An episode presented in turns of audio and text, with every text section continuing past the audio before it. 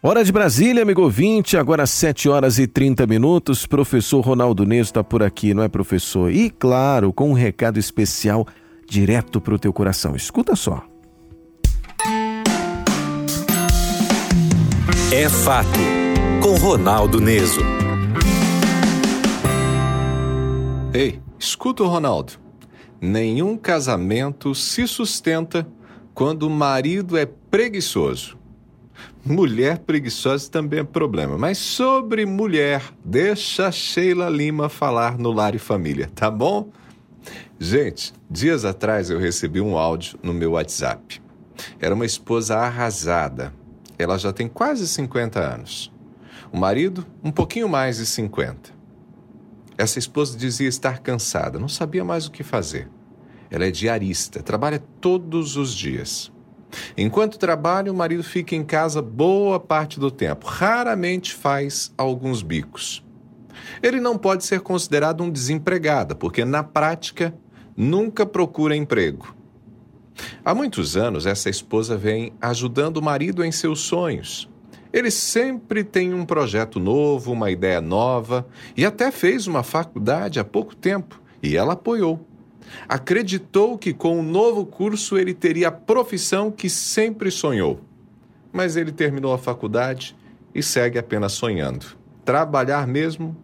Quase nunca. No dia que essa mulher me mandou mensagem, ela chorava. Chegou em casa, não tinha nada para comer. O filho do casal estava com fome.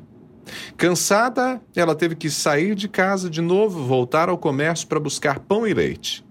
Mesmo com alguns trocados na carteira, o marido sequer tinha ido comprar o que comer. E essa mulher me disse: Ronaldo, eu só sigo fazendo isso porque eu não posso deixar o nosso filho passar fome. E aí? O que dizer? Ela luta com esse casamento há cerca de 20 anos. Já conversou, já pediu ajuda, mas nada muda. Sabe, gente, o marido, o pai, é uma referência fundamental para a família.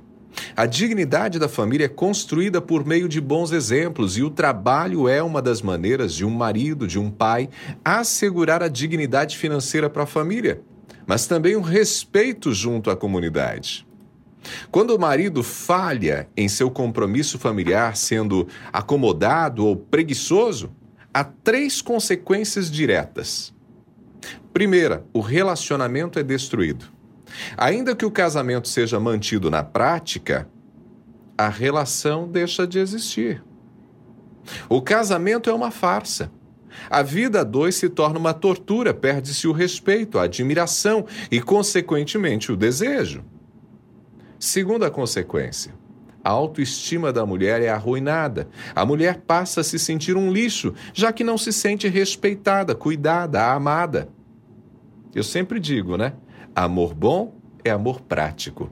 Uma das formas de traduzir o amor é cuidando da casa, não deixando nada faltar. Não significa que esse homem precisa dar conta de tudo sozinho. Não, não, não é isso. Infelizmente, num país como o nosso, cada vez mais pobre, de cultura exploratória, mesmo com o casal trabalhando, ainda assim podem faltar coisas essenciais na casa. Ou seja, somar força, somar rendimentos é uma necessidade.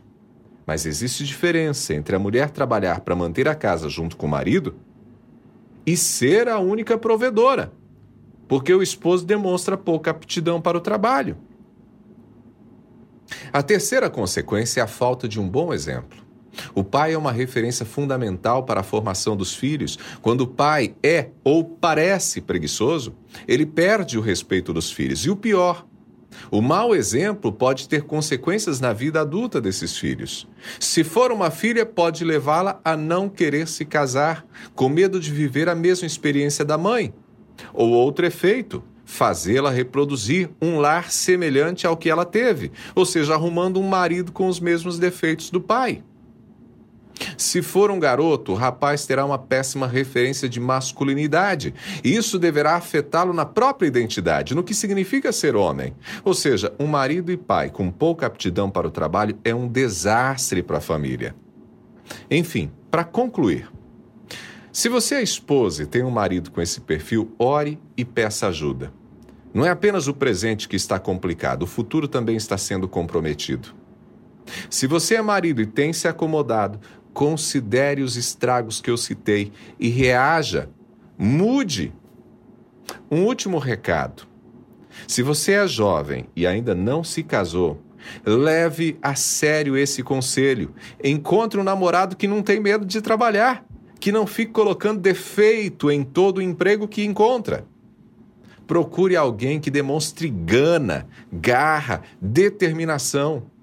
Você vai estar evitando uma série de problemas futuros. Eu sou Ronaldo Neso. Estou te esperando lá no Instagram. Se você quiser, inclusive, essa mensagem, é só pedir por lá, tá bom? Arroba Ronaldo Neso. Arroba Ronaldo Neso. Esse é o meu Instagram. Abraços do Ronaldo. A gente se fala.